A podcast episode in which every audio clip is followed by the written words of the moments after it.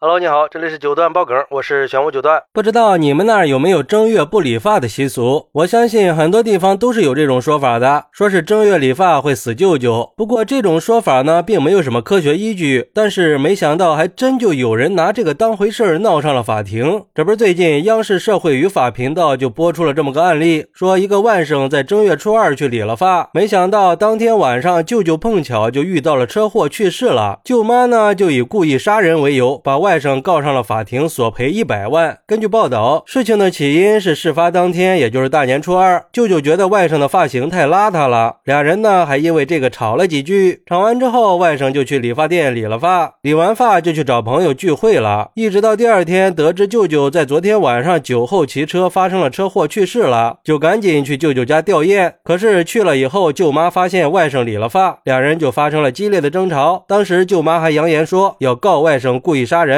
并且在舅舅的后事办完以后，舅妈找了一个所谓的大仙儿，而这个大仙儿就告诉舅妈，外甥明知道当地有正月理发死舅舅的习俗，还是去理了发，导致了舅舅出车祸，应该属于间接故意杀人。之后，舅妈就真的去公安机关控告外甥间接故意杀人，但是没有被受理。然后，舅妈又把外甥告到了法庭，要求外甥赔偿自己一百万块钱。但是法院经过审理，认为民间习俗不能上升到道德层面来保绑。架人，而且舅舅车祸的原因是酒驾导致的意外，跟外甥理发是没有关系的。最终，法院依法驳回了舅妈的诉讼请求。嚯，还真是世界之大无奇不有啊！就这都能成了索赔的理由，关键是还真就有这么巧的事儿。但是他再巧也不能这么干呀，这不蛮不讲理吗？就像一个网友说的，太荒唐了，这舅妈是想钱想疯了吧？在我们家那老老少少的，没有一个会要求孩子正月不能理发的。那我年年正月都理发，我舅舅到现在还很健康的活着呢。有时候啊，我们尊重历史没毛病，但是不能去尊重封建迷信嘛。毕竟民俗它不等于法律，这种事儿啊，它也只能算是个巧合。虽然这个说法也流传了多年，但是从来没有经过科学论证，是没有法律效力的。还有网友表示，人家正月不剃头是思旧，不是死旧啊，是因为古代的时候有身体发肤受之父母的说法，所以在清朝以前的汉人男子都有蓄发的传统，但是到了清朝要求必须剃头，甚至还有个留头不留发、留发不留头的政策。可是当时对汉人来说，剃头就是很大的侮辱啊。然后人们就想了一个办法，说如果有人问为什么正月不能理发，就说正月为了怀念先祖，我们要思旧。新旧的旧啊，是表达对前朝的思念。后来被以讹传讹的，变成了死舅舅。只能说没文化的传承太可怕了呀！关键是我没想到法院居然会受理这种案件，太不可思议了。不过也有网友认为，虽然都说没有科学依据，但是这都已经现身说法了，他舅舅可是真的没了呀！所以宁可信其有，不可信其无嘛。既然有这个说法，还是遵守一下比较好，以防万一嘛。那前几年我儿子因为正月理。个发被我弟弟知道了，联系方式都给我拉黑了。当时还是口罩期间，哪儿也去不了。我儿子呢也才四岁，而且每天关在家里，也没有看有没有出正月。老公就给儿子理了个发，还发了个朋友圈，结果被我弟弟知道，训了我一顿，把我给拉黑了。所以我们这儿还是非常讲究这个的。嗨，我觉得呀，那个网友科普的没错，这个说法完全就是个流传百年的错误，一点科学依据都没有。虽然说流传的还有一个版本。